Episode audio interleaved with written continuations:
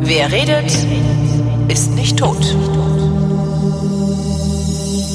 Willkommen zur Wirtschaftskunde von Februar 2021. Wie immer mit Christian Bayer aus Bonn, Rüdiger Bachmann aus Amerika und mir aus Berlin, Tempelhof. Hallo, die Herren. Hallo Holger, hallo, hallo Rüdiger. So, dann haben wir uns zusammengekabelt und äh, Christian war ein bisschen später dran, sagte, boah, entschuldige, da ich so spät dran bin. Ich musste mich noch fürchterlich über Ruprecht Polenz aufregen. Wo ich auch denke, hey Leute, was ist denn mit dem? Der ist halt, der ist halt einer von den Guten, oder nicht? Ist das keiner von den Guten? Weiß ich nicht, ist, weiß ich nicht. Also jedenfalls ist er der Meinung, dass 54 Euro für den Impfstoff zu bezahlen eine fürchterliche Ausbeutung der Welt durch die böse Pharmaindustrie ist und ist damit ganz auf einer Linie, Linie äh, meiner Bonner SPD-Vorsitzenden, die auch der Meinung ist, äh, lieber Oma und Opa sterben lassen, als das auch nur einen Cent an Big Pharma geht. Heute ist bekannt geworden, muss man dazu sagen. Also heute ist Donnerstag, der 18. Februar. Ich hoffe, dass ich das so schnell wie möglich veröffentlicht kriege.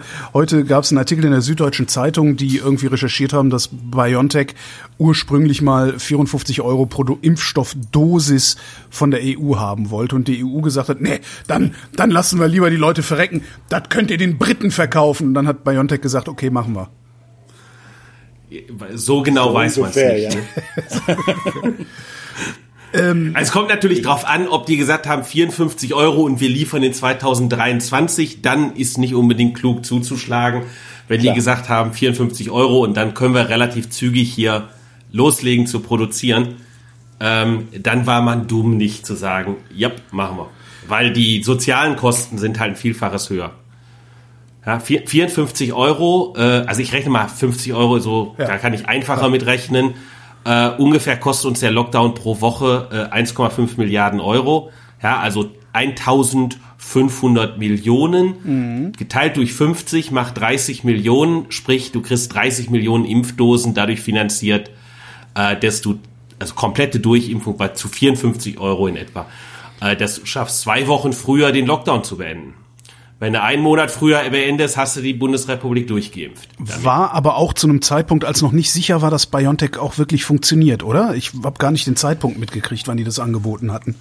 Ja, ich glaube, das ich habe es auch nur gerade äh, so im in der Tickermeldung quasi gelesen, nur ganz kurz überflogen.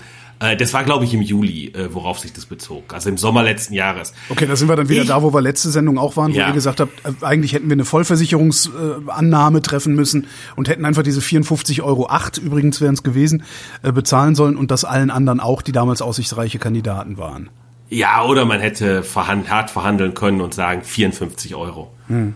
Jetzt statt, statt 54,8. jetzt, jetzt habe ich es auch verstanden das wäre ja auch nicht 54 Euro geblieben. Ich meine, es ist, es, natürlich ist es klar, dass man in so Verhandlungen nicht äh, das erste, den ersten Auftakt nimmt. Das ist ja voll völlig klar. Also ich meine, das macht man ja, macht ja keiner. Also, also selbst wenn man mal beim Autohändler einen Gebrauchtwagen gekauft hat, ja, ist ja klar, dass da ein gewisser Tanz ist. Aber da von der EU zu sagen, nö, äh, kein Interesse äh, und dann irgendwann viel, viel später als alle anderen zu kommen, das ist halt schon äh, ein starkes Stück. Wie gesagt, ich vermute, das wären eh keine 54 Euro geworden. Die anderen haben es ja, obwohl Israel, Israel hat dann zum Schluss tatsächlich ungefähr das bezahlt wohl, aber die anderen haben es ja auch billiger bekommen. Also insofern, das wäre ja auch nicht so ganz heiß gegessen worden. Also, aber ich meine, was uns der Polens ja sagen wollte, oder der hat es ja direkt an mich getweetet, kann man ja so sagen. Ja gut, ähm, aber du arbeitest ähm, dich auch in unangenehmer Weise an ihm ab. Also da würde ich dir auch auf den Keks gehen, wenn du so die ganze Zeit an mir rumningeln würdest. Ich habe ja gar nichts mehr gesagt. Ich, ich habe ja gar nichts mehr gesagt. Und jetzt will er mich troll. Jetzt trollt ja, er genau. mich da die ganze ja, Zeit. Zu Recht, zu Recht. Ähm, ja. okay, gut. Ich verstehe, ich verstehe Twitter noch nicht. Ja. Ähm, jetzt gibt's ja Stimmen, die sagen, äh, unter anderem war da ja sogar, äh, war das der, der, Arzt, der, der Arzneimittelchef der Ärztekammer, was auch immer das für ein Beruf ist, ähm, der hätte diese, würde dieses Angebot unseriös finden, weil ja in die Entwicklung des Impfstoffs auch sehr viel öffentliche Mittel geflossen seien.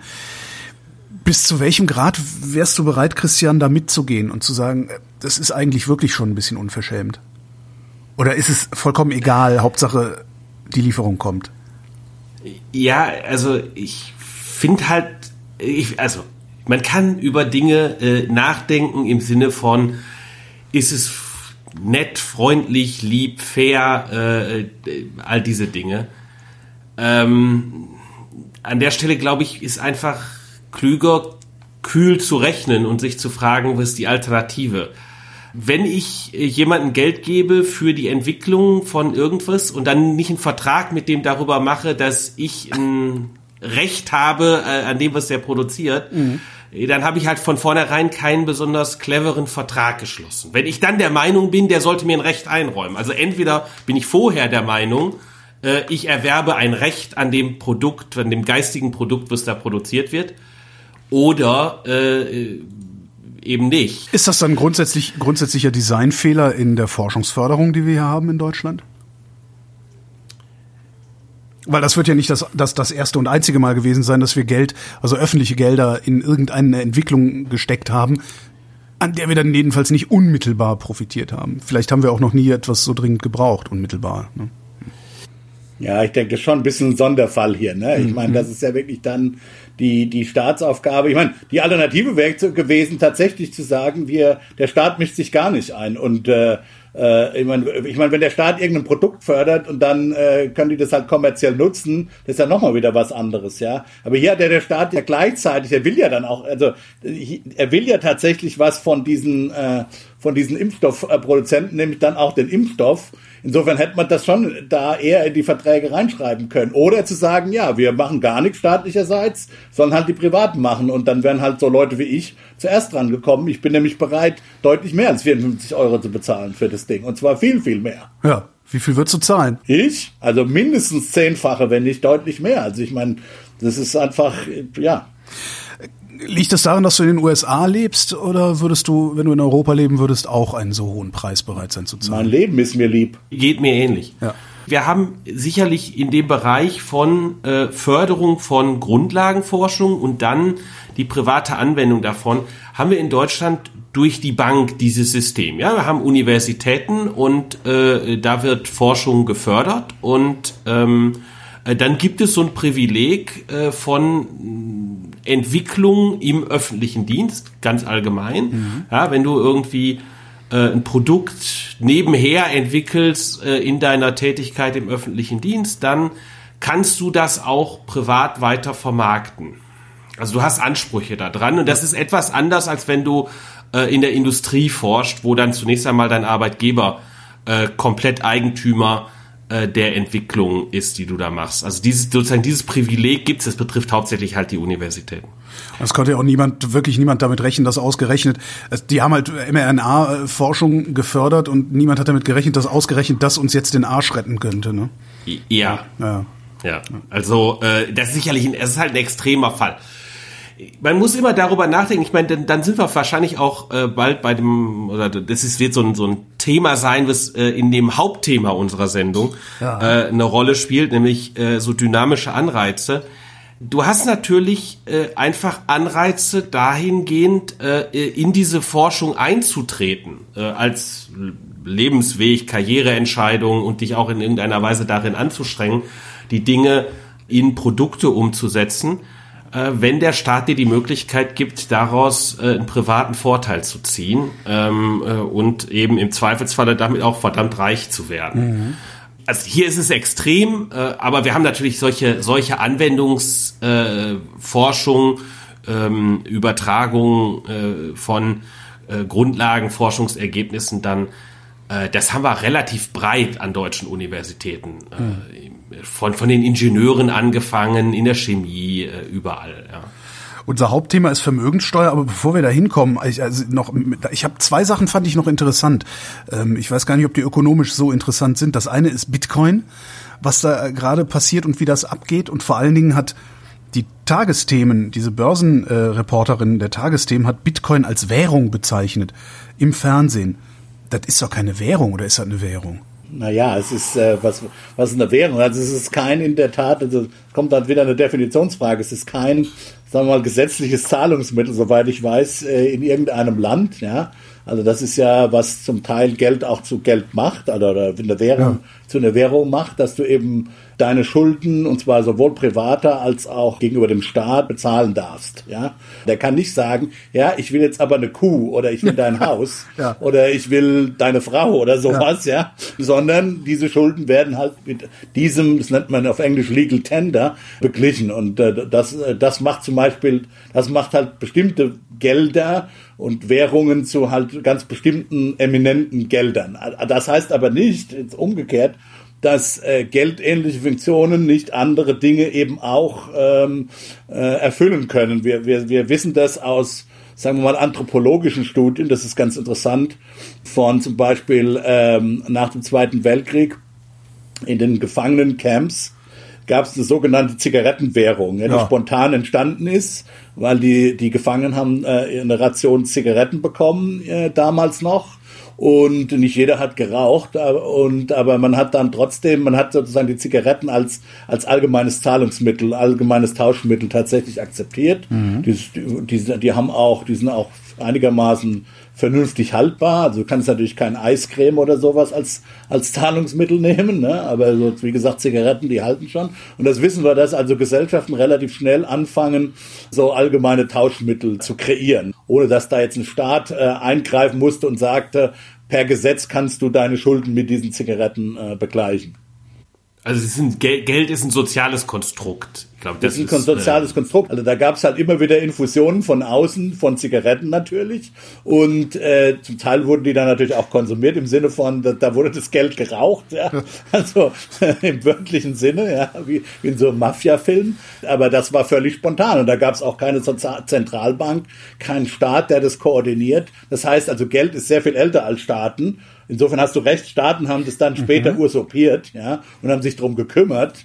Auch in den USA im 18. Jahrhundert gab es äh, viele Privatgelder, also Banken haben, Privatbanken haben einfach sozusagen Gelder ausgegeben. Insofern ist im Grunde genommen das, was wir sozusagen prä-Bitcoin kennenlernen, dass eben Staat und äh, Geldemittent, ja, Währungsemittent so identisch sind, ist eigentlich äh, gesamthistorisch für die Menschheit eine relativ junge Entwicklung, muss man einfach sagen. Und Bitcoin ist vielleicht, ja, vielleicht eine Rückkehr zum gewissen, ja, ja, Welt, Wildwuchs äh, in, in so einem mehr Geld, äh, in so mehr Geldgesellschaften. Ich sehe halt diese, diese Bitcoin-Welt, also die Welt teilt sich in meiner Wahrnehmung in zwei Hälften auf oder in zwei Teile. Das eine sind die Leute, die keine Bitcoins haben, die ähm, den ganzen Tag irgendwelche klugen Artikel darüber schreiben, warum das eine ganz fürchterliche Sache ist.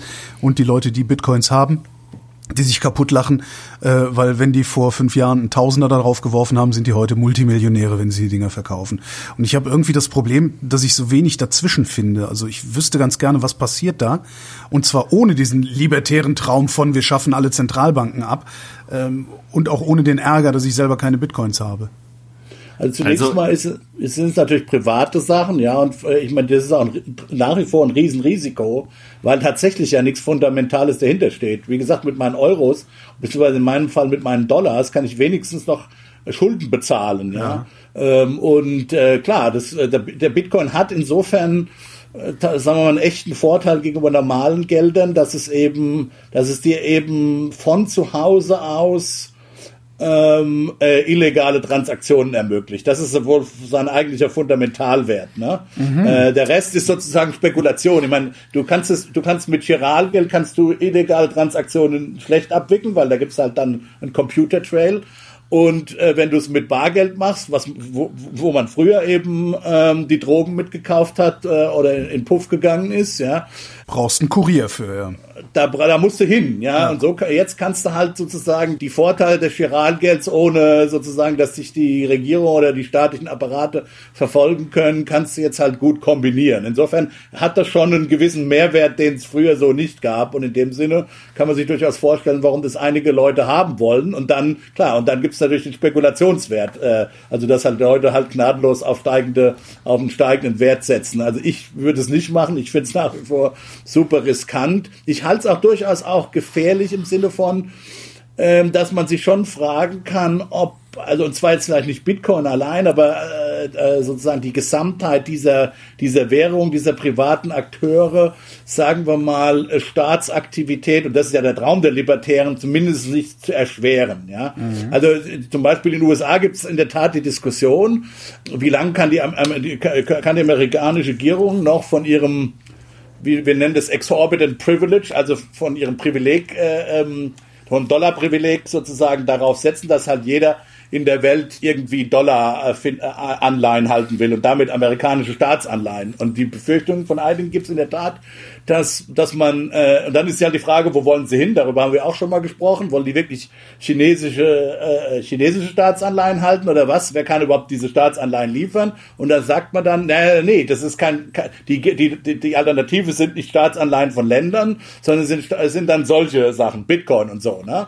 Also private äh, Gelder. Es ist halt eine echte äh, reine Blase. Also man, ne, du weißt halt, ja. es ist, hat halt keinen fundamentalen Wert naja, bis ähm, auf das, was ich gesagt habe. Du kannst halt illegal ja, vielleicht gibt's auch noch, vielleicht gibt's auch noch, vielleicht gibt's auch noch einen Vorteil in internationalen Transaktionen, wenn wir relativ inkompatible ähm, Bankensysteme haben. Mhm. Ja, also wenn ich irgendwie was in den USA äh, bezahlen will, dann muss das über Kreditkarte gehen. Ansonsten ist es halt äh, irre teuer in der Transaktion und tatsächlich geht's über solche äh, Währungen dann äh, vielleicht relativ einfach.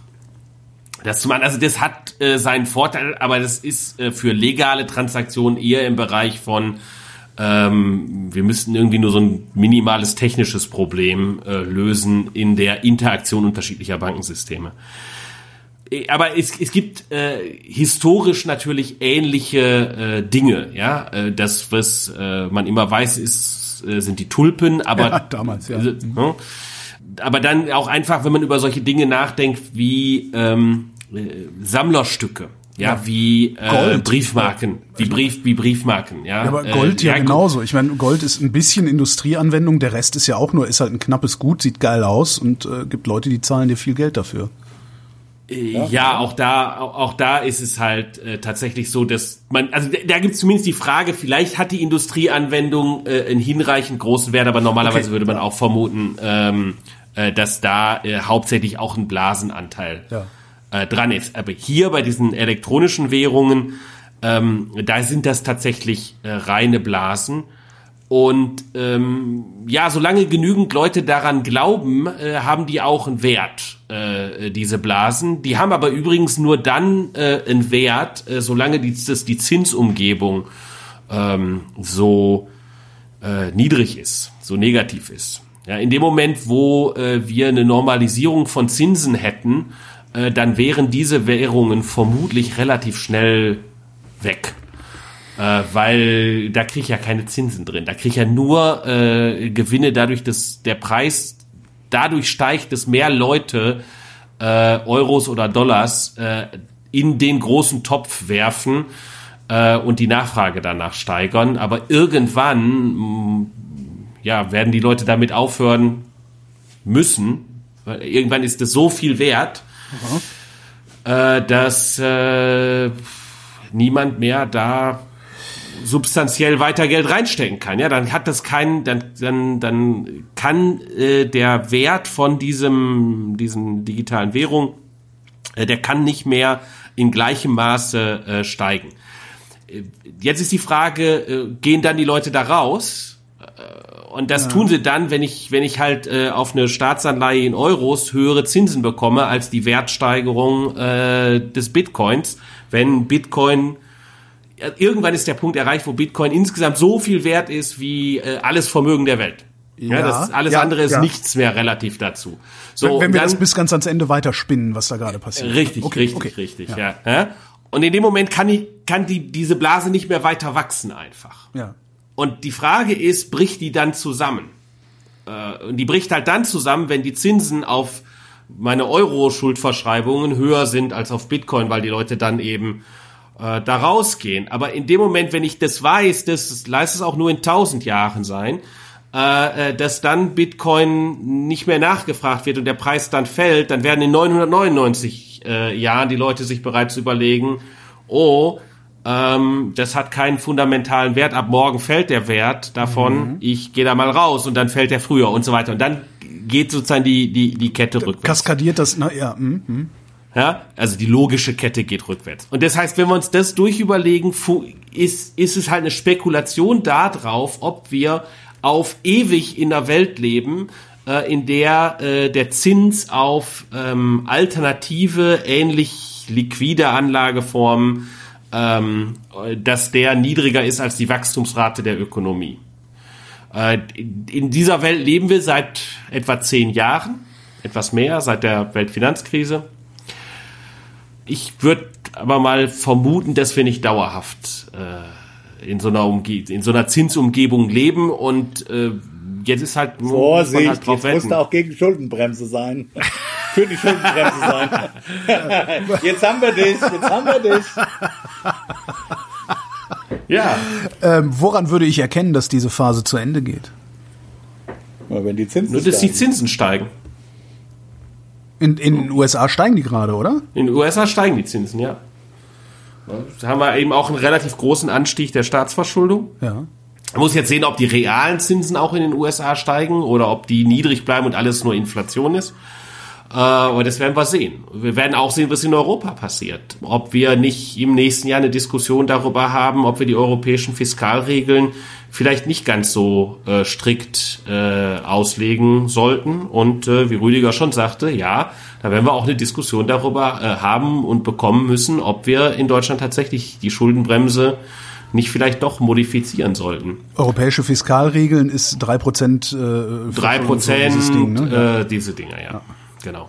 Ja, und ich denke, bei Bitcoin kommt ja vielleicht auch noch was anderes dazu. Denn Bitcoin ist ja selber, sagen wir mal, hat ja selber Konkurrenz. Ja, also es ist ja nicht so, dass wenn du jetzt diese von diesen Bubbles profitieren willst, dass du dann nur in Bitcoin gehen kannst. Also ja. du, ich, ich glaube halt auch, dass da sozusagen tatsächlich viel Herd, äh, Herdenverhalten drin ist und äh, morgen ist es halt ein anderes von diesen von diesen Geldern, ja, von diesen künstlichen Geldern. Dann gibt es halt so Herdenverhalten, die Community geht dann halt in, möglicherweise relativ schnell oder äh, in ein anderes Geld.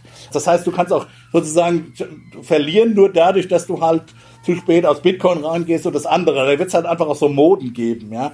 Äh, also das ist, das kommt noch vermutlich hinzu, wenn du nicht sozusagen dann, ein, wie wir Ökonomen das nennen, voll diversifiziertes Portfolio von diesen, von diesen äh, privaten Geldern hältst, sondern ja. dich nur auf Bitcoin konzentrierst. Denn da gibt's ja inzwischen keine Ahnung wie viel, aber da gibt's ja 10, 20, hunderte von Angeboten inzwischen auch. Ne? Ähm, und, äh, und es gibt überhaupt keinen sinnvollen Grund dafür, dass Bitcoin, ausgerechnet Bitcoin das wertvollste von diesen Dingern ist. Ne? Genau, also das glaube ich ja. auch. Also da gibt's dann halt, das ist halt mehr oder weniger zufällige Dinge.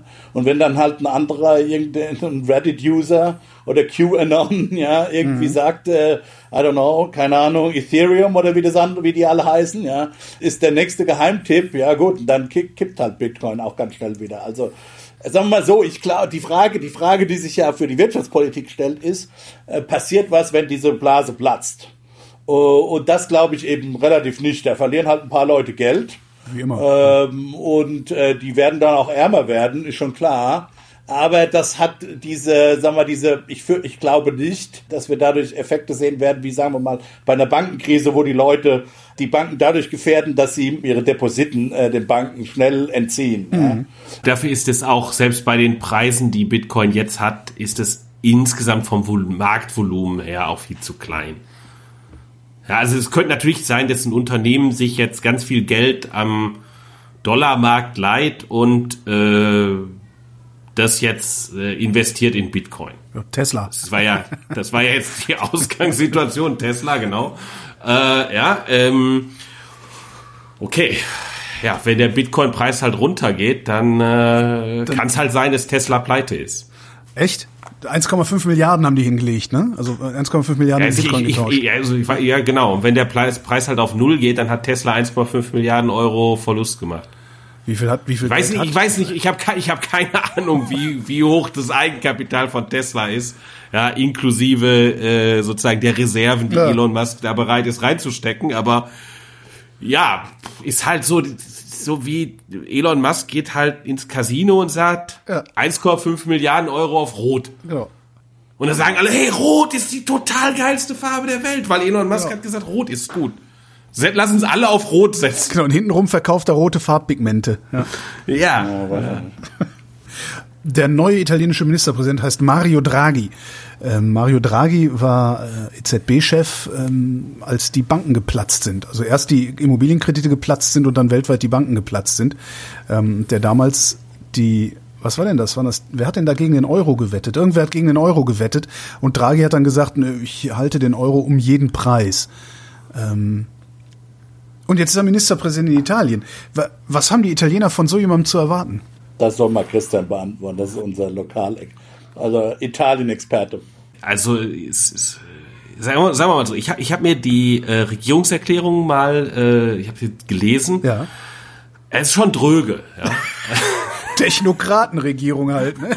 Also, also sozusagen dagegen ist äh, Olaf Scholz jemand, der äh, so richtig, äh, weißt du, aus sich herausgeht. Ein Karnevalist oder was? Ein Karnevalist, ja genau. Also da ist äh,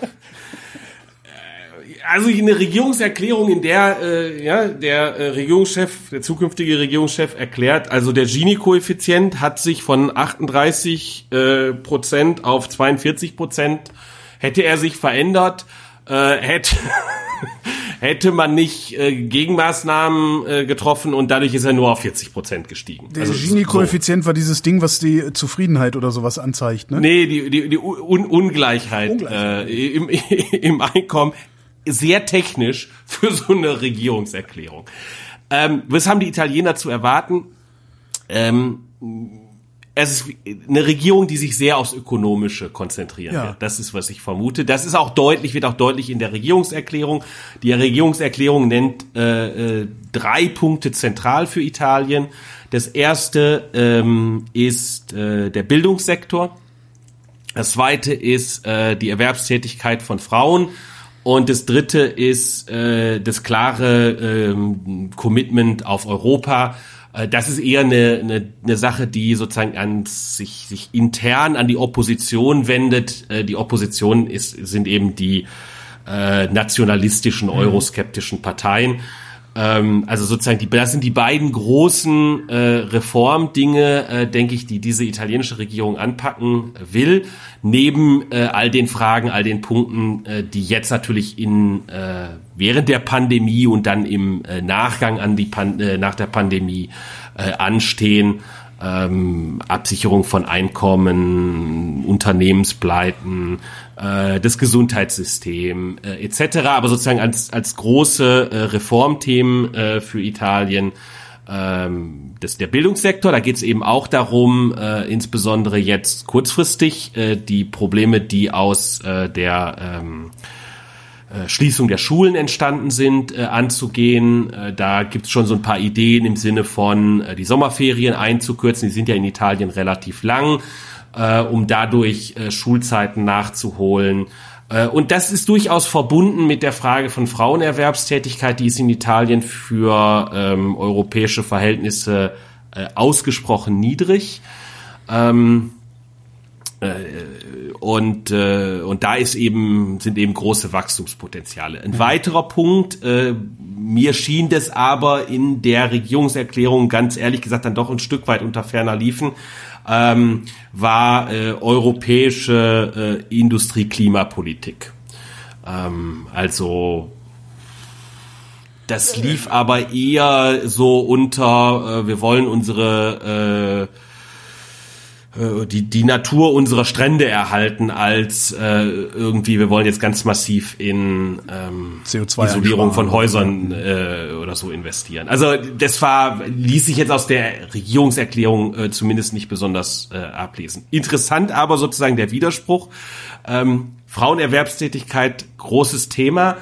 Äh, diese äh, Regierung hat, äh, wenn ich es richtig im Kopf habe, ich müsste noch mal nachschauen, aber jedenfalls war das bevor die, die endgültig äh, stand, die Regierung, hieß es, es gab zwei, gibt zwei Ministerinnen und es gibt äh, in der italienischen Regierung immer wesentlich mehr Minister äh, als in der deutschen Regierung äh, es Minister gibt. Das ist so ein bisschen ein ulkiger Widerspruch. Äh, so, ein reines Männerkabinett ist es halt. Okay, jetzt aber von dem mal abgesehen, ist es, aber das ist doch ganz, es hört sich doch vernünftig an. Denn Italien gilt ja tatsächlich als das Land, wo man schon jahrzehntelang im Grunde um kein Produktivitätswachstum mehr gesehen hat. Ja.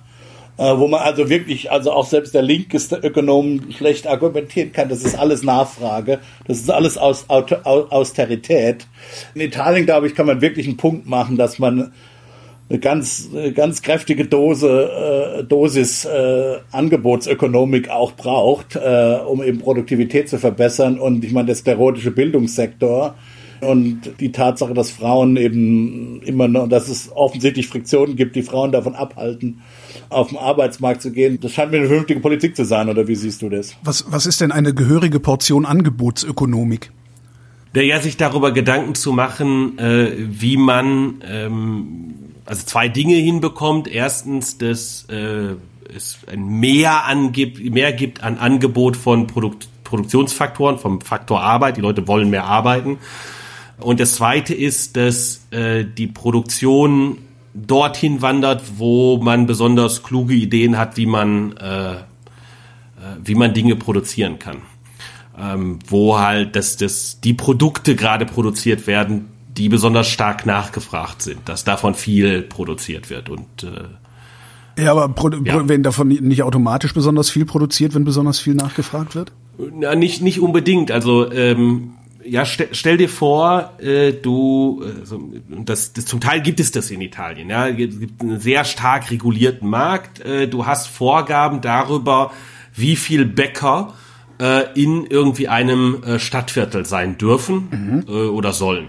Das haben wir bei uns ja mit den Apotheken äh, so ein Stück weit. Und jetzt gibt's eben jemanden, der hat eine total klasse Idee, der weiß jetzt, wie er eine Bäckereikette aufmacht, anstatt irgendwie so ein Einzelbäcker mhm. halt. Äh, der baut sich halt vor die Stadt ein großes Brötchenbackwerk und äh, schickt dann mit seinen LKWs an viele kleine äh, Bäckereiläden, äh, schickt der Brötchen. Die sind viel billiger. So, wenn ich aber jetzt sage, der darf gar nicht äh, überall an jeder Ecke einen äh, Brötchenverkaufsstand aufmachen, weil wir ja die Zahl der, Bä der Bäcker limitiert haben, dann ist auch seine ganze Idee mit, ich kann viel einfacher vor der Stadt Brötchen äh, backen äh, in der großen Brötchenfabrik, ähm, die bringt halt nichts. Ja? Aber dessen Brötchen schmecken doch nicht so, Christian. Ja, ja, genau, genau. Das wird mit Sicherheit wird das ein Kommentar sein. Herzlichen Dank an die Hörer. Also sie haben, ja, sie haben ja recht, die schmecken ja wirklich nicht, aber das ist den Leuten ja das, egal. Das den stimmt. Leuten ist ja der das Preis stimmt. wichtig. ich denke immer, Leute sollen halt das kaufen, worauf sie Bock haben. Ja? Nee, aber also das ist die Idee halt. Wenn die Leute das tun würden, äh, gäbe es keine Werbung. das war. Naja, also jedenfalls. ähm, also, also Angebotsökonomik, es, es Angebotsökonomik heißt, äh, ich, ich, ich schaffe Verhältnisse, in denen es sich für den Produzenten dieser Brötchen lohnt, überhaupt diese Brötchen zu produzieren.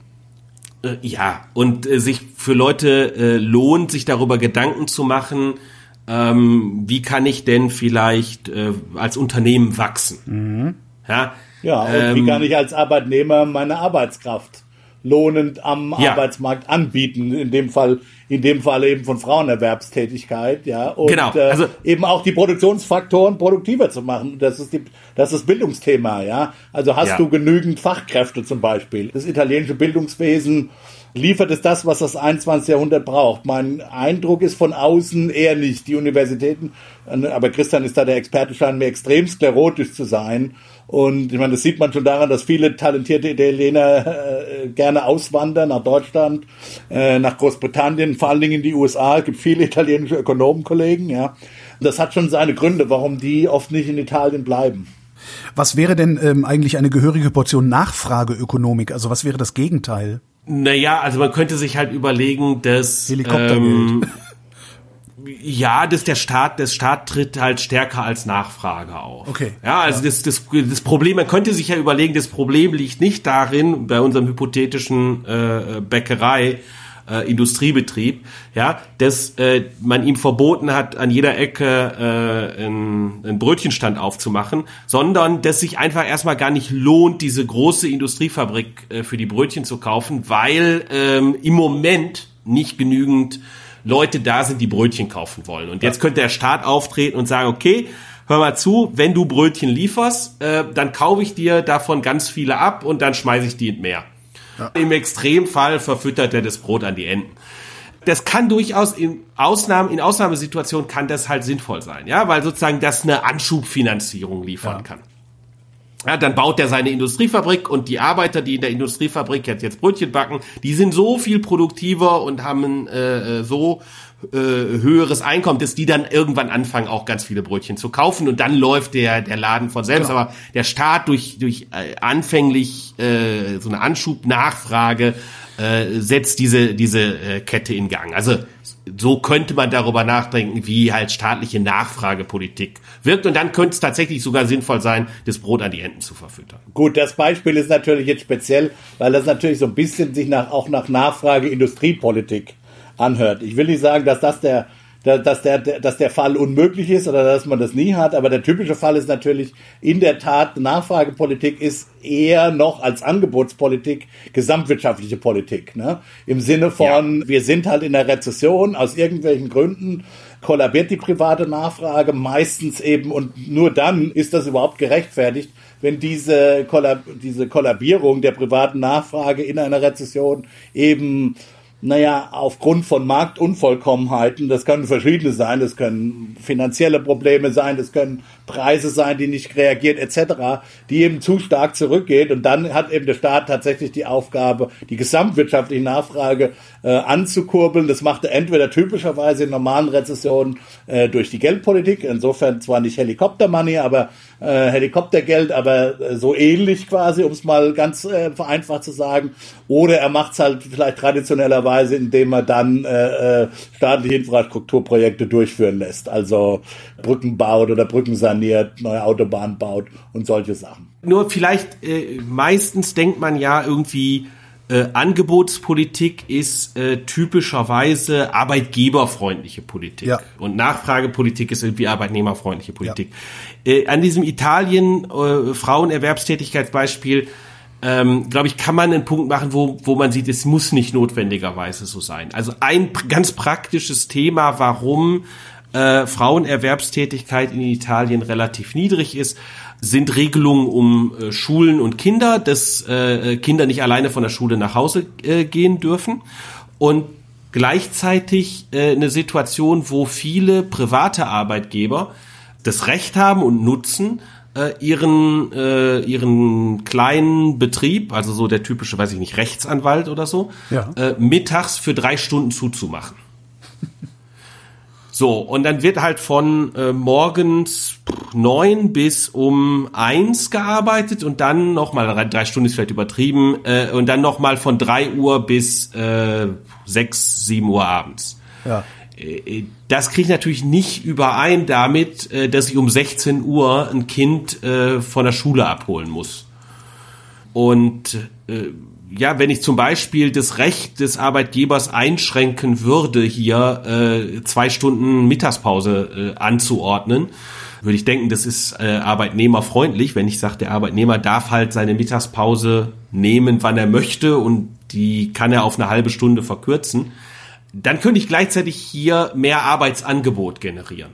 Ja, weil ja, das ist aber, glaube ich, wichtig zu sagen. Es geht nicht darum, per se zu sagen, die Frauen sollen jetzt alle arbeiten, bitte. Also nicht so wie, keine Ahnung, so eine äh, Frauen weg vom Herd in die Fabriken, ja. Gottes Willen, so, äh, das gibt's ja genug schreckliche Beispiele in der Geschichte. Darum geht's ja gerade nicht, sondern es geht eben darum, dass dass man vermuten kann, dass zumindest im Falle von Italien das, äh, äh, weil man es eben vergleichen kann mit vergleichbaren europäischen Ländern, äh, dass äh, das Arbeitsangebot der Frauen eben deshalb so niedrig ist, weil den Frauen eben äh, sozusagen Steine in den Weg gelegt werden. Ja, darum geht's mhm. ja. Und es geht eben, Angebotspolitik ist eben, diese Steine möglichst zu beseitigen, damit die Frauen eben bessere Entscheidungen treffen können, wenn dann natürlich, und dann kommt, im, im Falle von Italien kann man das relativ sicher sagen, dass dann auch tatsächlich mehr Angebot, äh, äh, Arbeitsangebot der Frauen rauskommen wird.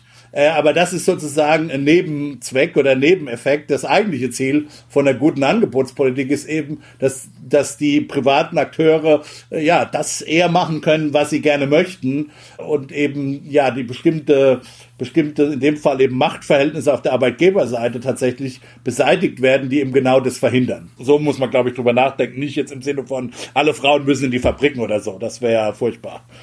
Kommen wir zur Vermögenssteuer, dem eigentlichen Thema dieser Sendung. Ich hatte das ja letztes Mal schon gefragt.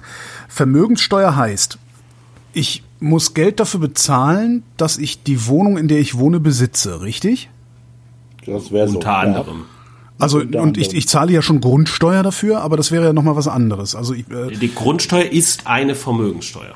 ah, die Grundsteuer ist eine Das ist Vermögenssteuer. eine Art von Vermögensteuer. Da wird, die wird halt dadurch gerechtfertigt, dass der Staat, die Grundsteuer ist ja eigentlich fast, fast wie eine Gebühr, ne? Also der Staat wirklich Genau, tatsächlich. so verstehe ich die Ja, auch. ja, eine Gebühr im technischen Sinne, im Sinne, dass da schon, ich meine, das ist zwar bei einer Steuer nie, dass da eins zu eins Gegenleistung gibt, aber bei der Grundsteuer wird halt gesagt, okay, du als Hausbesitzer, du nimmst halt bestimmte staatliche Infrastrukturleistungen besonders in Anspruch und deshalb äh, will ich was von dir haben dafür. Also das ist, es ist zwar, wie gesagt, juristisch eine Steuer, du hast da keinen Anspruch auf diese Infrastrukturleistung, aber letztlich ökonomisch ist es, glaube ich, schon de facto so gerechtfertigt bei der Grundsteuer speziell. Bei der Vermögensteuer kann man das zwar auch sagen, also es gibt tatsächlich Vermögensteuerrechtfertigung in Literatur, die so ein Argument machen wie, naja, je reicher du bist, desto mehr brauchst du das, was weiß ich, das staatliche Justizwesen oder, oder auch die Polizei, die, das, die dich im Zweifel schützt vor, vor Räubern und so. Deswegen musst du halt was bezahlen. Sagen wir mal, wenn du, typischerweise, wenn du halt Geld hast, dann, oder, oder Vermögen hast, dann musst du Kontrakte schreiben und, und also Verträge schreiben äh, und alle, hast mehr juristischen Aufwand und belastet damit sozusagen die staatliche die staatlichen äh, Stellen mehr und das rechtfertigt eine Vermögensteuer. Das ist aber eher eine exotische Begründung, würde ich mal sagen, für eine Vermögensteuer, ja. Aber wie gesagt, bei der Grundsteuer ist es, glaube ich, diese Gebührenbegründung ist, glaube ich, häufiger zu sehen. Insofern, Ja, das finde ich auch sehr, sehr, sehr plausibel. Also einfach auch so vom, ich sag mal, vom Gefühl her finde ich das sehr plausibel. Also ich habe halt eine Wohnung irgendwo oder ich habe ein Haus irgendwo, äh, da kümmert sich irgendjemand drum, dass die Straße vorne vorbeiführt und dass da auch mal irgendwie Winterdienst passiert oder weiß der Geier was. ja, Abwasser und solche Sachen halt. Ja, wobei ne? das zahle ich ja dann auch nochmal gesondert. Das zahlst du noch zu, klar, ja, ja. Aber trotzdem, du musst ja hingelegt werden. Ja gut, das, das hat aber einfach nur damit was zu tun, dass die, die Grundsteuer ist halt eine kommunale Steuer und ähm, äh, ja, das, die staatliche Gemeinschaft, an der du die Steuer entrichtest, die ist eben relativ klein, die ist eben deine Kommune. und deshalb genau. siehst du unmittelbar äh, den, sozusagen den Bezug äh, oder unmittelbarer. Äh, Aber eine Steuer bleibt äh, und es ist eine Vermögenssteuer. Wenn, wenn wir in einem Stadtstaat leben würden, dann ja, wäre das würde, wird Ja. das Argument für jede andere Vermögenssteuer auch gelten. Ähm, also es ist halt, es ist nicht wirklich, äh, es ist eine Steuer, Rüdiger. Was ich aber jetzt tatsächlich nicht verstehe, ist, ähm, als ich diese Wohnung, in der ich wohne, gekauft habe, ähm, war der Quadratmeter, ich vermute mal, weiß ich gar nicht, ich habe damals 1000 Euro für einen Quadratmeter bezahlt, ähm, die dürfte mittlerweile sowas wie zweieinhalb oder 3000 Euro wert sein. Wenn ich da jetzt, das ist ja mein Vermögen erstmal rein rechnerisch, aber ich habe da ja nichts Ja. von. Woher sollte ich das Geld nehmen, dass ich auf den Wertzuwachs bezahlen muss? Klar, aus, im Zweifel aus deinem laufenden Einkommen oder indem du ähm, andere Vermögensgegenstände, Gegenstände, die vielleicht ein bisschen liquider und teilbarer sind als deine Wohnung. Du kannst ja nicht so qua- deine Wohnung quadratmeterweise verkaufen. Ja, Fahrradstellplätze irgendwo. genau. Ähm, da gibt's tatsächlich, äh, was wir Ökonomen Unteilbarkeiten nennen, aber indem du halt andere äh, Vermögensgegenstände tatsächlich äh, nach und nach äh, liquidierst. Aber dann würde ich ja, wenn ich das endlos weiterdenken würde, würde ich ja irgendwann daran pleite gehen, dass meine Wohnung immer mehr wert wird und ich von diesem Wert aber eigentlich gar nichts habe, weil ich einfach nur drin wohne. Nee, du hast ja immer noch die Option, deine Wohnung zu verkaufen. irgendwann stirbst du und dann kannst du die Wohnung verkaufen oder deine Erben äh, sollen, müssen sie dann halt verkaufen. Ich meine, sagen wir, wenn das jetzt ein Problem wäre, würde es natürlich private, also da würde es Geschäftsmodelle geben, da würde es Banken geben, die dir einfach sozusagen äh, dann das Geld äh, äh, vermutlich leihen könnten. Ja. Ja. du würdest es dann halt, äh, da, du würdest halt quasi deine Wohnung verflüssigen. Hypothek nennt sich das. Es gibt ja auch so Renten, Rentenkonzepte, gibt's ja auch Richtig, da tatsächlich gibt's schon. genauso, Ja. äh, äh, da gibt's natürlich finanzielle Innovationen, die da, das, äh, die das dann machen würden. Also das, das sind, das sagen wir, sind lösbare Probleme. Vermögenssteuern haben den großen Charme, dass sie etwas besteuern, was schon da ist und nicht so schnell weggehen kann. Zunächst einmal. Oder die, auf den ersten Blick haben sie diesen Charme. Ja, Dein, deine Wohnung ist ja jetzt schon da. Wenn ich jetzt hingehe und sag, ich hätte gerne äh, einen Teil des Werts deiner Wohnung, jetzt sind wir wieder bei deiner Wohnung, Tja. ähm, Nehmen wir äh, deine dann, Wohnung.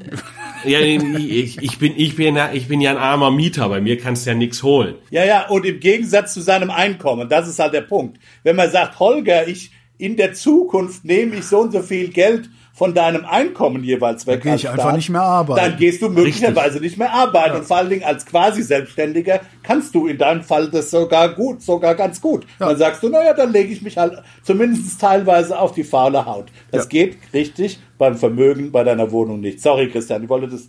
Den, genau, den, genau. Das ist ja, du hast den Punkt ja viel besser gemacht, als ich ihn hätte machen können. Also äh, ne, die, der, der große, der große Charme oder auf den ersten Blick der große Charme äh, von der Vermögenssteuer ist eben zu sagen, das ist eh schon da, da kann ich gar nichts mehr dran ändern, gar nichts mehr anpassen.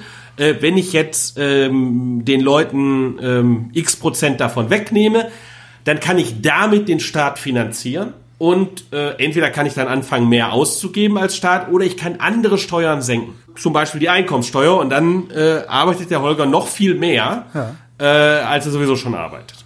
Und zahlt dadurch mehr Steuern. Ja, vielleicht auch insgesamt weniger, aber er zahlt halt, äh, du zahlst halt dann deine Vermögensteuer ja. und deine Einkommenssteuer, die ist eben dementsprechend, die kann so weit sinken, bis das gesamte Steuervolumen gleich ist, aber du arbeitest mehr. Mhm. Da sind wir wieder bei der Angebotspolitik, ja. Genau. Der Kuchen würde größer für alle, weil du mehr Radiosendungen produzierst und mehr Podcasts machst. Ja. Jetzt gibt's aber natürlich ein, ein Problem äh, dynamisch über die Zeit, weil wenn du heute weißt, dass du morgen Vermögenssteuern zahlst, dann sparst du heute weniger. Richtig. Weil du dir denkst, ja, warum soll ich das Geld denn zur Seite legen, damit ich morgen davon einen Teil abgebe? Ja. Ähm, aber das ist dann konjunkturstimulierend, oder nicht? Wenn ich heute sage, ja, wenn ich heute sage, ab in fünf Jahren, da müsst ihr alle Vermögensteuer zahlen, da verjubeln die Leute doch ihre Kohle. Also habe ich Aufschwung. Ja, das ist äh, in der Tat äh, wäre das konjunkturstimulierend. Das ist so ähnlich wie eine mehr, zukünftige Mehrwertsteuer. Mehrwertsteuererhöhung haben wir gerade ausprobiert. Hat nicht so gut funktioniert, ja. oder? Doch, ja, doch, doch. Rüdiger, ja, Rüdiger hat dazu sogar geforscht. Das hat hervorragend funktioniert. Ach Gott. Ja. Ja, ja kommen wir dann noch mal dazu separat. ja. Nee, also äh, das könnte wäre natürlich ein Effekt, aber äh, wenn das jetzt, wenn jetzt alle nicht mehr viel sparen und keine Häuser mehr bauen, äh, weil ja, wenn ich ein Haus baue, muss ich für sparen, dann äh, ja, muss ich zukünftig mehr Steuern zahlen, dann sind halt in der Zukunft weniger Häuser da. Ja.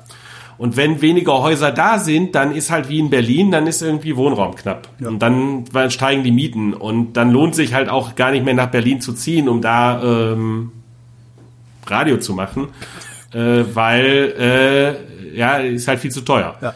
Deshalb zieht man dann da gar nicht hin und macht da kein Radio mehr und das Angebot an Radiomoderatoren sinkt. Äh, sehr schade.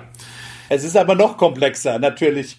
Weil, weil dein dynamisches Argument, und das ist durchaus ein Argument, das zurzeit in der Literatur gemacht wird, gilt natürlich auch für Dinge, die ähm, mit dem Arbeitsangebot zu tun haben, aber eben auch dynamisch sind. Also um es mal ganz konkret zu machen, wenn du weißt, dass du statt einer Vermögensteuer eine höhere Einkommensteuer in der Zukunft bezahlen willst und vielleicht sogar progressiv umso mehr, mhm. kann das durchaus sein, dass du in dein Humankapital nicht so investiert. Also mit anderen Worten, du trainierst deine Stimme nicht so gut, du hast nicht diese klassische samtige Radiostimme oder wie auch immer, du, du bildest dich nicht einfach so weiter, du wirst dann ein schlechterer äh, Radiomoderator oder ganz generell, äh, es passiert eben nicht das, was Ökonomen als Humankapitalinvestitionen. Ja, wozu sollte ich einen höheren Abschluss machen, wenn ihr mir das Geld sowieso wegnehmt, was ich damit Genau, in Form von Einkommen. Und dann ist eben, und dann gibt's viele Ökonomen, die sagen, was eine Vermögensteuer tun kann, also es gibt ein Argument ist sozusagen, also dann würde eben die Einkommensteuer im Zweifelsfalle äh, senken, um eben Humankapitalinvestitionen zu begünstigen. Äh, es gibt dann das Zusatzargument, dass Humankapitalinvestitionen nicht nur gut für dich sind, sondern auch gut für die Leute, mit denen du zusammenarbeitest, aber dass du nicht notwendigerweise mit berücksichtigst, sodass wir aus dem Grund schon eh zu wenig Humankapitalinvestitionen haben und dann bauen Ökonomen ein Argument zu sagen, okay, lieber die, die, die, sozusagen das Kapitalvermögen besteuern, um das Humankapitalvermögen bzw. Erträge auf Humankapitalvermögen, vulgo normales Arbeitseinkommen entlasten zu können, um eben Humankapital zu stimulieren, um im Zweifel dann auch wieder den Kuchen äh, das wäre auch eine Art von Angebotspolitik, den Kuchen dann wieder zu vergrößern. Und da gibt es natürlich noch eine, eine, eine dritte Variante. Ähm, ich kann ja äh, den, die Vermögensteuer, die besteuert ja den Bestand deines Vermögens. Mhm. äh, während eine Kapitalertragssteuer äh, die Erträge deines Vermögens besteuert. Und ich könnte natürlich die genau gegeneinander äh, verschieben. Also ich könnte sagen, ich äh, erhebe jetzt ein Prozent Vermögenssteuer mhm. und senke die Kapitalertragssteuer um genau den gleichen Betrag. Was jetzt passiert ist, ich verändere die Anreize in ähm, Vermögensgegenstände zu investieren, mhm. die riskant sind, relativ zu wenig riskanten Anlagen. Also äh, ich habe irgendwie so eine langweilige Anlage und die bringt mir genau ein Prozent äh, Rendite. Äh, da ist aber irgendwie, da ist kein Risiko drin. Okay, diese Anlage äh, da zahle ich normalerweise wenig Kapitalertragssteuer drauf. Okay, da verliere ich halt ein bisschen, aber ein bisschen bleibt, was bleibt noch über ja. von diesen 1%. Wenn ich jetzt aber eine einprozentige Vermögensteuer habe, dann bleibt halt nichts mehr bei dieser Anlage über. Dann habe ich eine andere Anlage, die liefert im Schnitt höhere Erträge, aber manchmal sind die hoch, manchmal sind die niedrig. Wenn ich jetzt hingehe äh, und äh, die äh, Vermögenssteuer darauf erhebe, dann äh, erlaube ich eben von den hohen Erträgen stärker zu profitieren. Ja. Weil ich jetzt weniger äh, Kapitalertragssteuer habe. Das heißt, was, ich, was jetzt halt äh, passieren kann, ist, dass die Leute, so wie in Rüdigers Beispiel, äh, ne, da wollen die Leute mehr in Humankapital anstatt in physisches Kapital äh, investieren. Hier wäre die Situation, dass sie mehr in riskantes Kapital investieren, ähm, äh, äh, statt langweiliges Kapital sozusagen. Hm jetzt kann man sich ja eben überlegen, was, was besser für die Gesellschaft ist. Ja, wenn ich die Leute da rein dränge, äh, Risiken zu nehmen, kann das schlecht sein für den Einzelnen, der diese Risiken dann tragen muss, weil er sich nicht gegen die Risiken versichern kann. Es kann aber gut für die Gesellschaft als Ganzes sein, weil eben im Schnitt äh, diese riskanten Anlagen äh, höhere Erträge bringen. Und äh, dann eben auch der Kuchen größer wird hinter den riskanten Anlagen steht ja was, typischerweise. Es sind ja möglicherweise neue Firmen, neue Produkte. Also da steht ja Innovation dahinter jetzt sozusagen. Also was, was das, genau. soll ja hier nicht nur um Finanzprodukte gehen, sondern um ja zum Beispiel äh, neue Impfstoffe ja. mit der ganz neuen Technologie zum Beispiel. Ja, also das ist der eine Punkt. Man kann es auch über die Ausgabenseite begründen. Das ist vielleicht die typische politische Begründung von der linken Seite, von den eher Linken, die dann eben sagen, wir nehmen die erhöhte Vermögensteuer oder auch Erbschaftssteuer, das ist eine andere Version des Ganzen Erbschaftssteuer ist eine Vermögenssteuer, ist das nicht eine Einkommensteuer? Ja. Also ökonomisch ist jetzt. Das ist so eine Einkommensteuer. Naja, das, also das kommt, es kommt ein bisschen drauf an, wie man es versteht, aber zunächst einmal, äh, also in der amerikanischen Vorstellung äh, ist der Steuerschuldige der Erblasser. Ach. Bei der Erbschaftssteuer. Ist ja ein Ding. Es gibt, zwei, ähm, es gibt zwei Typen von Steuern in den USA, ja. je nach Staat, wo du bist. Aber die, die, die, die Haupterbschaftssteuer ist in der Tat, wird aus dem Vermögen des, äh, also du bist nicht haftbar. Ja, Als Erbe ja. bist du nicht mit anderem Geld haftbar, sondern es wird aus dem Vermögen des Erb, Erblassers bestritten. Das ist in Deutschland, glaube ich, anders tatsächlich. Das ist eher eine Nachlasssteuer in Deutschland. Ne? Ja. ja. Also, also in Deutschland ist es eine, also das ist, das ist mein ja, Einkommen, musst, entsprechend bin ich steuerpflichtig. Du, du also darum finde ich es ja so absurd, dass wir keine Erbschaftssteuer haben. Das kommt so ein bisschen äh, tatsächlich drauf an. Also ich aber jetzt, äh, okay, äh, das ist so, ist so ein Twitter-Ding, sagen wir, mhm. das kommt sehr ein bisschen auf die, auf die, auf die Aber, aber es wird halt, ist, aber die, die Erbschaftssteuer besteuert halt letztlich, also zwar ein Einkommensfluss, also zwar ein Fluss hier, aber äh, da ist, da steckt kein, kein planmäßiges Verhalten in dem Sinne drin, dass ich irgendwie meine, meinen Todeszeitpunkt anpasse. Ja. Ja, genau. äh, wohingegen natürlich ähm, bei Vermögensbildung äh, dahinter steht eben oder auch Anlageentscheidung dahinter steht irgendein planmäßiges Verhalten äh, und ähm, und beim, beim Arbeitseinkommen natürlich auch, weil ich mich entscheide, ob ich ob ich arbeite oder nicht. Äh, da Wobei, wird irgendwas besteuert, was da gibt's doch dieses ja. lustige Papier meines, meines Ex-Kollegen Joel Swamwood, der angeblich nachgewiesen hat, dass Leute tatsächlich ihren Todeszeitpunkt timen bei so Erbschaftssteueränderungen. Äh, das, hat das nicht sogar irgend so eine goldene Himbeere? Ja, ja, das, so ist, das ist eines, das ist ein ganz ulkiges Papier äh, im Review of Economics and Statistics, aber durchaus kritisch äh, diskutiert. Ja, ja, durchaus kritisch diskutiert. Es fiel mir nur gerade ein, weil du das. Äh, aber die, die, das, ist schon, das ist schon ulkig, ja. die, die, die, die, die Evidenz ist halt, die Evidenz, also das Papier endet halt damit, dass man schon statistisch nachweisen kann, dass wenn es sich lohnt, äh, irgendwie einen Tag länger zu leben, um ähm, Erbschaftssteuer zu vermeiden. Dann leben die Leute auch einen Tag länger. Geil. Äh, jedenfalls statistisch. Fußnote, Fußnote. Wir können natürlich nicht ausschließen, dass nicht einfach nur die, nicht! Sag's nicht! Dass sie die tote Oma noch ein bisschen in Fenster gesetzt haben. richtig, richtig. Ja, also bei hinreichend hoher Erbschaftssteuer, da kann man ja auch mal den Arzt bezahlen. Alter Vater. Genau. Den Todeszeitpunkt anders Naja, Ökonomie, die? Anreize, Anreize wirken halt. Aber ich Ja. wollte eigentlich was ganz anderes sagen, Leute. Ich wollte eigentlich sagen, dass, äh, äh, dass, du, dass du das mit dem Humankapital, das Argument kannst du auch über die staatliche Ausgabenseite machen. Also im, äh, anstelle vorn zu sagen, wir erheben jetzt eine Vermögensteuer und senken Steuern aufs Humankapital, also Vulgo Einkommensteuern, und machen das sozusagen ungefähr gleich, dass wir dann, dass, dass der Staat sich nicht verändert. Die Linken wollen ja was anderes. Die Linken wollen ja Vermögensteuer manchmal Erbschaftssteuer, um höhere Bildungsausgaben zu finanzieren, vor allen Dingen auch Bildungsausgaben, die dann, und das ist jetzt ein ganz anderer Punkt, was die Vermögensteuer angeht, um eben möglicherweise Ungleichheiten, soziale Ungleichheiten zu beseitigen. Das sind ja, was wir jetzt gemacht haben, sind ja so Budgetbegründungen, ja, also man kann, oder man kann so Anreize äh, verschieben zwischen verschiedenen Anlageformen, ja, oder man kann staatliche, zusätzliche staatliche Einnahmen schaffen. Das sind Anreizbegründungen und die Budgetbegründung. Das sind so diese sehr engen ökonomischen Begründungen. Dann gibt's aber all- natürlich auch noch vielleicht eine dritte Begründung, die ja sehr häufig diskutiert wird für eine Vermögensteuer. Die ist halt das, äh, also als Gegenmittel zur Vermögensungleichheit, ja.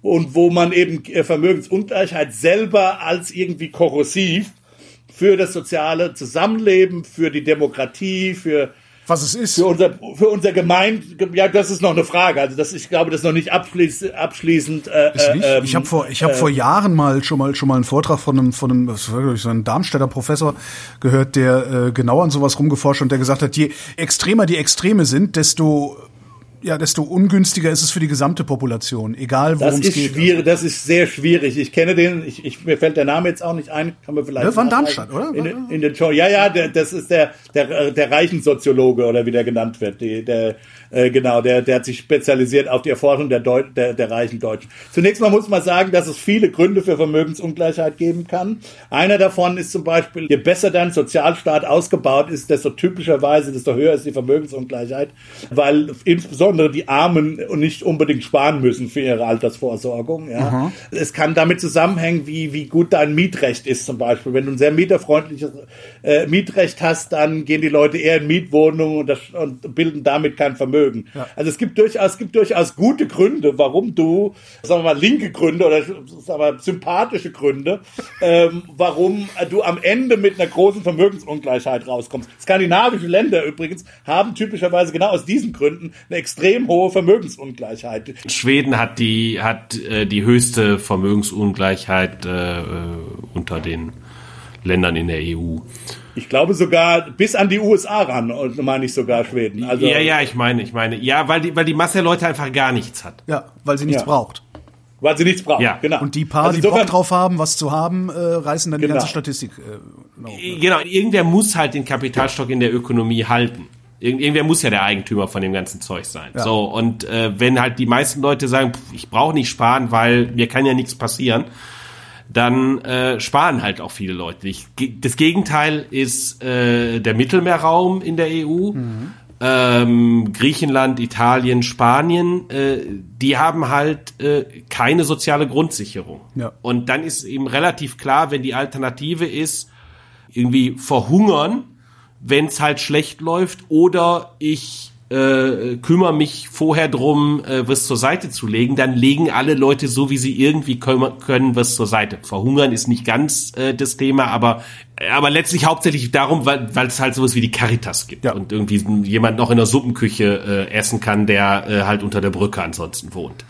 Ähm, aber es gibt eben keine soziale Grundsicherung, so wie bei uns äh, Hartz IV plus Wohngeld. Ähm, äh, wenn man das äh, in Italien erzählt, äh, dann denken, dann gehen die Augen gehen ganz klar weit auf, wie Da kommen die Warum alle hier rüber und wandern in die, in die sozialen Sicherungssysteme ein. Nee, aber die Frage, die Frage ist, warum arbeitet da noch irgendwer bei euch? Das ist tatsächlich, das frage ich mich seit, seit, seit vielen, vielen Jahren. Also seit ein Freund von mir aus Köln äh, auf Hartz IV gefallen ist, und festgestellt hat, dass wenn der ein bisschen, ne, wenn der irgendwie äh, auf dem auf dem Land irgendwo äh, auf dem Flohmarkt irgendwas einkauft, das in der Stadt verkauft, der da noch ein paar hundert im Monat machen kann und der dann erstmal einfach anderthalb Jahre nicht gearbeitet hat mit der Begründung, ich bin doch nicht bescheuert. Seitdem frage ich mich, warum hier überhaupt niemand arbeiten geht. Ja. Und, und, ja. du, und du sagst, ich sei der Neoliberale ja. in unserer ja, Runde. Also wirklich. Also, jetzt, jetzt kriegst du aber gerade mit deinen linken Zuhörern heute. Wieso? Ich, ich äh, fordere doch meine linken Zuhörer auf, auf Hartz IV sitzen zu bleiben und nicht arbeiten zu gehen. Fair enough. Also mit anderen Worten, es gibt, um das äh, jetzt mal äh, weiter zu spinnen, es gibt durchaus sehr gute Gründe, warum in einem Land die Vermögensungleichheit sehr hoch sein kann und die willst du dann möglicherweise auch erstmal gar nicht beseitigen. Das kann halt eine Nebenwirkung sein, ja? Also das ist ja nicht Ziel selber. Es gibt natürlich auch Gründe, die vielleicht nicht so toll sind. Vermutlich ist USA oder sagen wir mal gewisse südamerikanische Länder das Gegenbeispiel hier, wo die Vermögensungleichheit vielleicht tatsächlich eher aus, sagen wir mal, Korruption resultiert, besserer Zugang zur politischen Elite, ja, oder vielleicht auch einfach tatsächlich in dem Fall passt das Wort dann mal neoliberaler Politik, also Politik, die eben sehr darauf zielt, eben so Umverteilung von unten nach oben zu machen, ja. ja. Und wenn daraus natürlich dann die Vermögensungleichheit resultiert, kann durchaus das Argument gemacht werden, dass das an sich schon korrosiv ist. Es kann auch natürlich in Schweden korrosiv dann werden. Das ist dann die Nebenentwicklung, wenn dann der Ikea-Boss quasi die schwedischen Minister ernennen darf, ja. Mhm. Und äh, oder in, in Finnland der, der früher der Nokia-Boss, Nokia gibt's ja ich weiß nicht, wie erfolgreich die noch sind, aber, aber Ikea ist vielleicht das bessere Beispiel. Dann hast du natürlich auch für die schwedische Demokratie ein Problem, ein, ein, ein Korrosionsproblem. Äh, insofern kann es kann, diesen Effekt in die beiden Fällen geben, aber er ist natürlich noch er ist natürlich noch mal schlimmer, wenn das schon der Urgrund oder der eigentliche Grund für die Vermögensungleichheit ist, ja.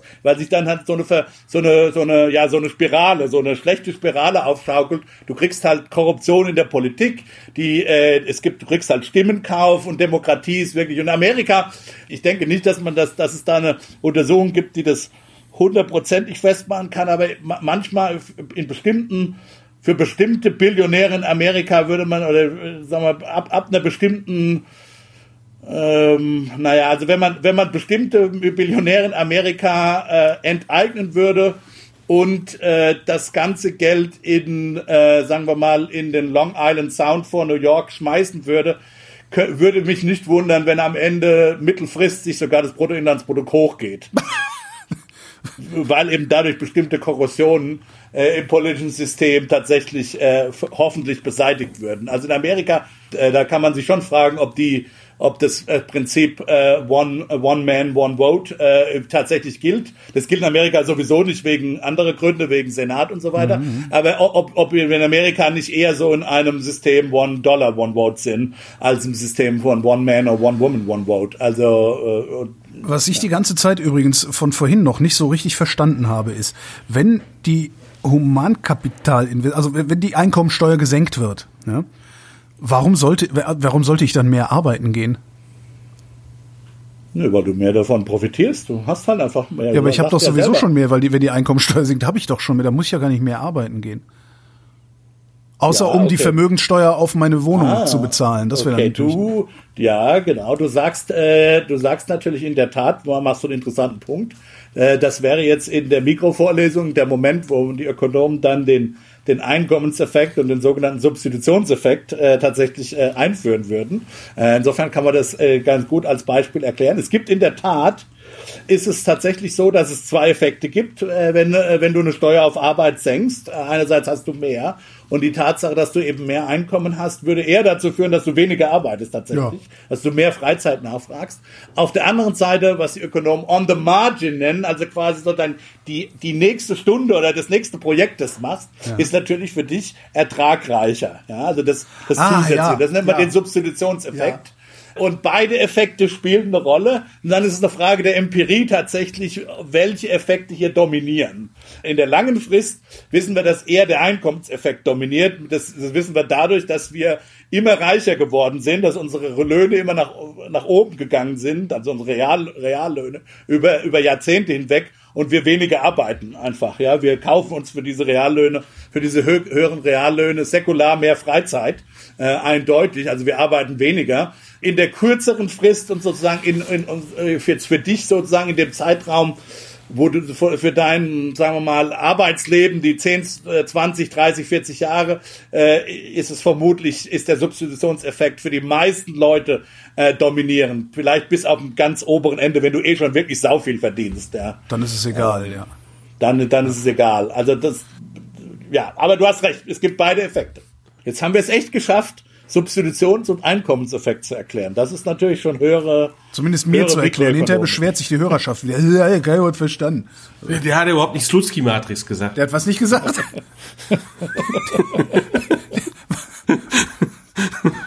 Slutsky. Wie kommen wir denn jetzt zurück zur Vermögensteuer oder haben wir die Vermögensteuer hinreichend besprochen? Naja, also wie gesagt, wir, es gibt äh, vielleicht nochmal zusammenfassend diese verschiedenen Gründe. Ne? Wie gesagt, der einerseits ist der Grund zu sagen, ähm, äh, der Staat soll, muss Einnahmen generieren, weil er hier große Finanzierungsbedarfe hat. Und da muss man eben überlegen, ist die Vermögensteuer jetzt die beste Steuer, äh, um Einnahmen zu, oder überhaupt das beste Mittel, um Einnahmen zu generieren. Man könnte jetzt Also vielleicht sollten wir, vielleicht sollten, wir, wir, wir sollten an der Stelle, wir sollten an der Stelle erwähnen, das ist ein, äh, sagen wir mal, ein klassisches äh, Resultat, theoretisches ökonomisches Resultat gibt, was sagt, unter Idealannahmen äh, an die Ökonomie, also in, in einer idealen Ökonomie, in der ähm, es keine Friktion gibt, also alles, alle können ganz frei handeln, man kann alles versichern, alles ist super.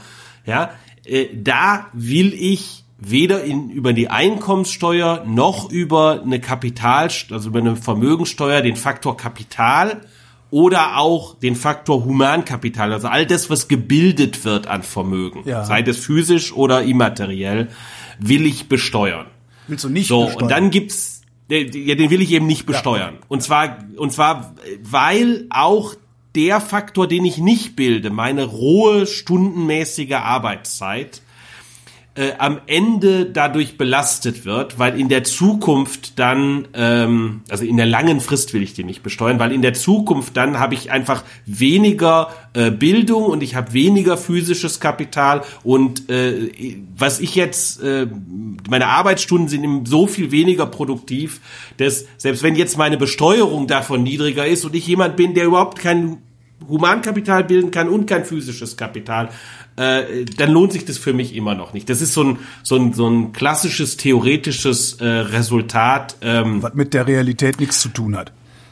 was aber, na, naja, sagen wir mal so. Also das ist der Äh, Ausgangspunkt das- dann, ne? Und dann musst du, musst du dann versuchen, die Realität darauf zu mappen und dann kommst du irgendwann dahin, dass wir doch einen Teil Vermögensteuer haben, doch einen Teil Humankapitalsteuer und Äh, genau, du hast, du hast einen Referenzpunkt, wo Genau. du dir erstmal überlegen kannst, okay, wenn ich jetzt, wenn ich jetzt begründen möchte, dass wir eben doch eine Besteuerung von Humankapital haben wollen und doch eine Besteuerung, also von Bildung haben wollen, von Bildungsrenditen haben wollen und wir wollen doch eine Besteuerung von Vermögen haben, sei es über eine Vermögensteuer, sei es über eine Kapitalertragssteuer.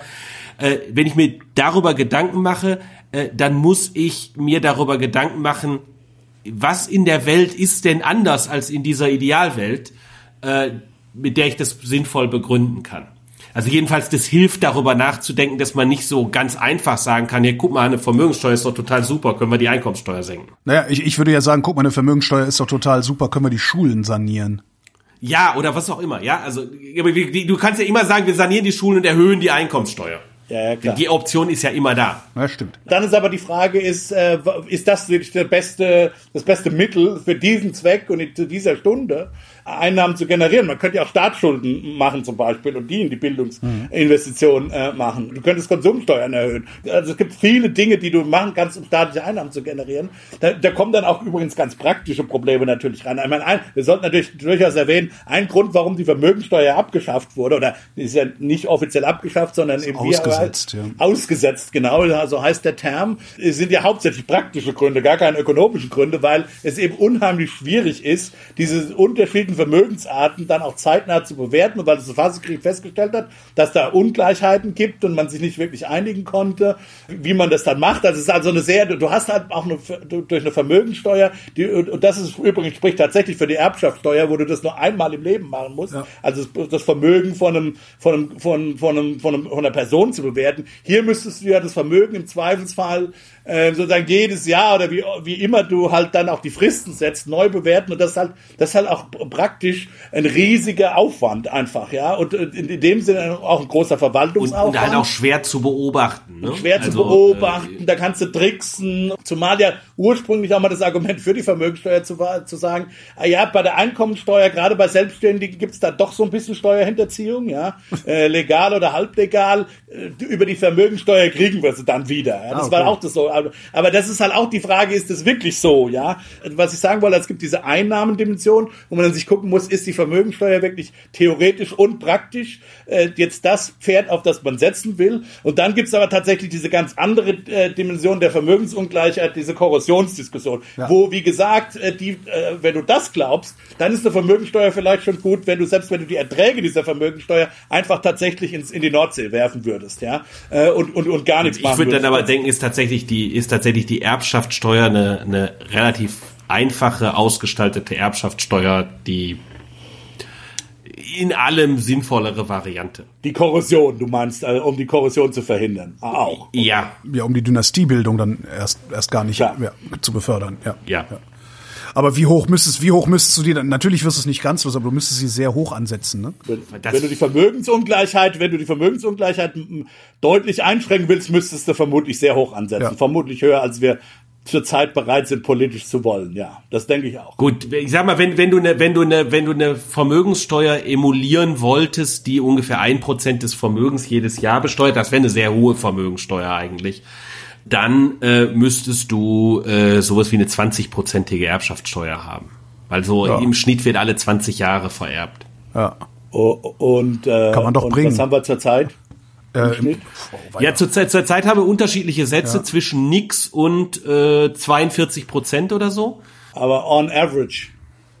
Oh, ja, on average, on average ist es sehr wenig. Äh, und zwar deshalb, weil halt die, also die, die, die top vererbten Vermögen werden im Schnitt mit fünf Prozent besteuert. Also die Milliardäre zahlen fünf Prozent. Ja, und ich ja. habe irgendwo mal eine sehr schöne Rechnung gelesen, die äh, gesagt hat, wenn wir Flat, Erbschaftssteuer, eine Flat Tax machen von drei Prozent, äh, die wirklich jeder zahlt, auch der, der nur einen Hunderter erbt, ähm, würden die Einnahmen schon irgendwie um, ich weiß nicht, fünf oder sechsfache steigen. Da, da, da scheinen wir viel falsch zu machen an der Stelle gerade, ja. Naja, das ist halt die Frage, du, willst du das, das ist halt, ich meine, du hast halt noch andere Ziele. Ich meine, Gesellschaft will natürlich auch, ähm, also jedenfalls die traditionelle Gesellschaft, also das eine, das eine extraökonomische Ziel ist halt diese Korrosionsgeschichte. Äh, Auf der anderen Seite sagen halt viele äh, Soziologen, vielleicht auch konservative Politiker, Historiker würden sagen, die Familie ist schon irgendwie wichtig. Also auch die Tatsache, dass du deinen Kindern ähm, was geben kannst. Also das heißt, ohne, ganz ohne Freibeträge und in dem Moment, wo du dann halt vernünftige Freibeträge, also wo du sagst, okay, wir können wenigstens Oma, Omas Häuschen vererben. Ja gut, aber da wird ja eh keiner rangehen. Dann musst du den, den Satz wieder hochmachen. Dann ist es eben keine Flat Tax. Nein, aber selbst, aber selbst, also selbst wenn die, selbst wenn wir eine, eine zehnprozentige Erbschaftssteuer hätten,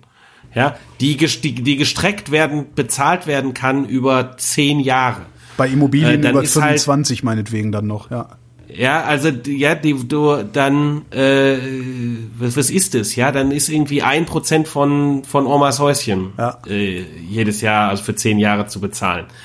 Das ist typischerweise äh, machbar. Und wenn das ja, nicht machbar, machbar ist, ist das. Die Frage ist aber, kriegen wir, äh, haben wir, haben wir Evidenz, ob das die Vermögensungleichheit und damit möglicherweise die korrosiven Effekte von Vermögensungleichheit massiv einschränken würde. Es wäre eine erhebliche Mehrbelastung äh, der Großvermögensfamilien in der Bundesrepublik. Die zahlen halt fünf Prozent im Schnitt. Und das die würden halt dann das Doppelte bezahlen. Und das wäre schon, das wäre schon eine deutliche Änderung. Es würde nicht ähm, verhindern, dass Susanne Klatten immer noch stinkreich ist. Das ist ja eigentlich das Problem, weil das ist ja dann wieder der Korrosionseffekt, den, den Rüdiger meinte, vermutlich. Ne? Klar, aber dazu müssen wir, dazu muss, vielleicht müssen wir sie dazu nicht äh, auf den Durchschnitt runterkriegen, äh, die Kinder, aber, aber halt ein bisschen ja. mehr. Ja, ja das also, bezweifle ich halt. Das bezweifle ich. Ich glaube halt, also wenn, wenn du im System bist und ich, ich würde sogar für Deutschland bezweifeln, dass es so ein großes Problem ist für die kontinentaleuropäischen Gesellschaften. Für Amerika, wie gesagt, bin ich der Meinung, kann man mich überzeugen, dass man den Punkt eher machen kann. Aber ich weiß nicht, ob wir in Deutschland unsere Demokratie so korrosiv ist wegen der existierenden Vermögensungleichheit. Ich glaube tatsächlich, dass die Vermögensungleichheit in Deutschland zu großen Teilen dadurch zustande gekommen ist, dass wir ein, äh, dass wir ein, ein gutes Mietrecht haben, ein sehr mieterfreundliches Mietrecht und einen relativ gut ausgebauten Sozialstaat. Das dürfte der überwiegende Teil der Vermögensungleichheit in Deutschland ausmachen. Aber du willst vielleicht gegen, die, gegen den Trend drücken. Ja. Weil wir haben natürlich auch in Deutschland einen Trend von von zunehmender Einkommensungleichheit, von zunehmender Vermögensungleichheit. Du willst, dass Deutschland nicht Amerika wird. Genau. Weil der Punkt ist nämlich, wenn du erstmal da bist wie in Amerika, kriegst du es nicht mehr rückgängig. Insofern gilt das äh, Slippery Slope Argument natürlich, in dem Fall mal wirklich, weil du halt, wenn die Reichen halt erstmal erstmal die Politik gekauft haben, dann dann ist eh am Ende. Ne? Also das ist sozusagen ein absorbing state. Also das da kommst du nicht mehr raus im Zweifelsfall. Und du willst ja vielleicht auch politisch auch einfach ein ich sag mal, ein Signal senden, dass du sagst, äh, äh, die, die Reichen kommen nicht, die Reichen kommen, auch die Reichen kommen hier nicht ungeschoren davon. Ähm, Klar. Das ist ja, was du ja, in die Bevölkerung senden willst, möglicherweise. Ja. Ja. Und, und ich glaube halt mit einer, mit einer einfachen Erbschaftssteuer, die ähm, keine Freibeträge hat, nicht allzu hohe Sätze und äh, die äh, über Zeit äh, verteilt, bezahlt äh, werden muss, äh, damit kommen auch die meisten Betriebe äh, klar, damit kommen auch die Leute äh, klar, die äh, irgendwie Omas Häuschen geerbt haben. Und das Argument wollte ich vorhin äh, noch machen. Das gilt für die Betriebe, das gilt für die, äh, die Erben von Immobilien äh, in ähnlicher Art und Weise.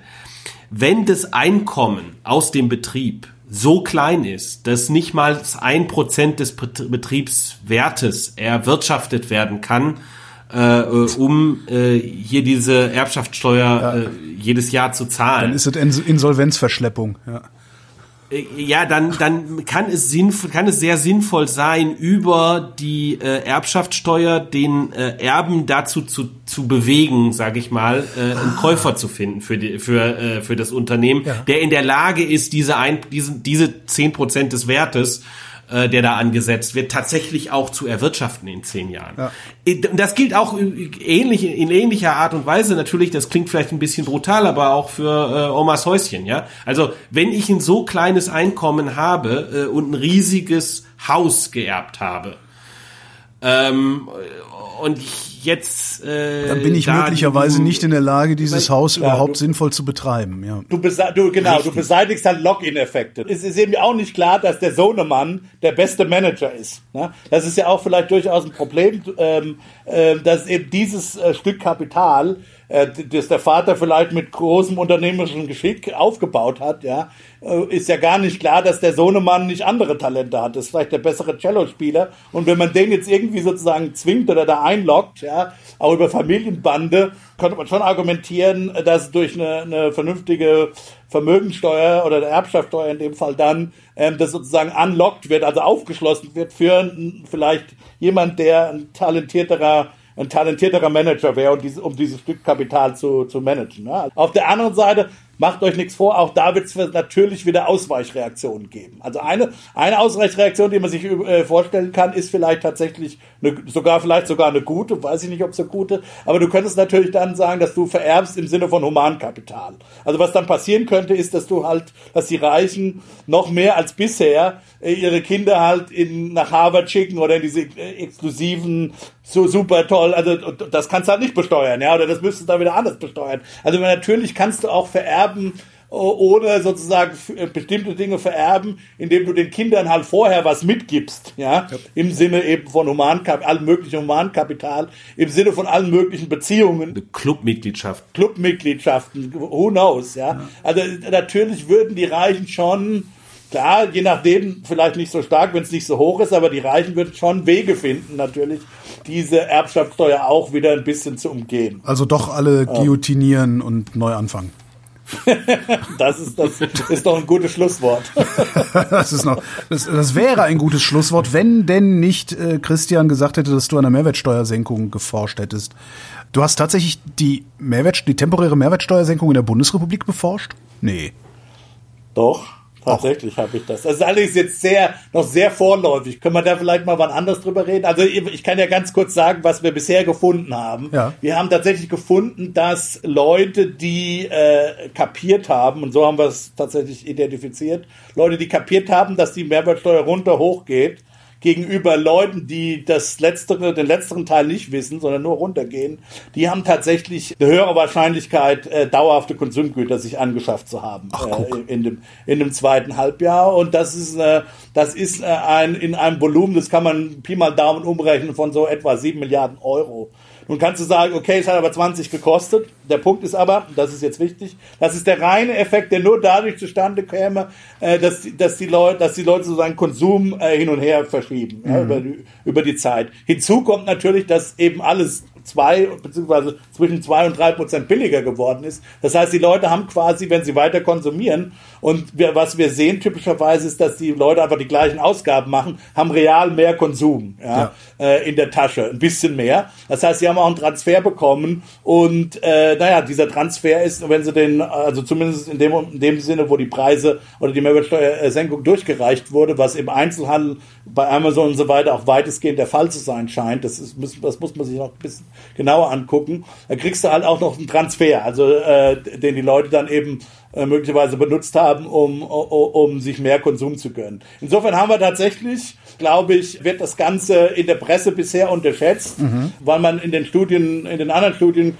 glaube ich, einfach den methodischen Fehler gemacht hat, die Leute direkt zu fragen, naja, hast du jetzt äh, irgendwie wegen der Mehrwertsteuer mehr ausgegeben? Aber die Leute müssen ja sozusagen dann, das ist halt eine sehr schwierige Frage, die die Leute eher vermutlich nicht so gut beantworten können, weil die müssen ja gucken, relativ zu was, ja, also mehr ausgegeben zum Vormonat, zum zum zweiten Halbjahr 2019. Was ist eigentlich mit Leuten, die die weniger, weniger ausgeben. Also die meisten haben vermutlich wegen der Rezession weniger ausgegeben, aber dann vielleicht wegen der Mehrwertsteuer äh, weniger, weniger ausgegeben. Also das ist ja auch ein stimulierender Effekt. Also alle diese Sachen, wenn du einfach nur Leute fragst, dann kommst du möglicherweise nicht auf das Ergebnis, auf das, mhm. auf das richtige Ergebnis. Und wenn man das ein bisschen versucht sauber aufzudröseln, dann kommt, glaube ich, am Ende raus, dass es dass die Mehrwertsteuersenkung sicherlich besser ist als der Ruf zur Zeit. Und ich würde sie nach wie vor verteidigen. Dann war das jetzt das Schlusswort. Rüdiger Bachmann und Christian Bayer, vielen Dank.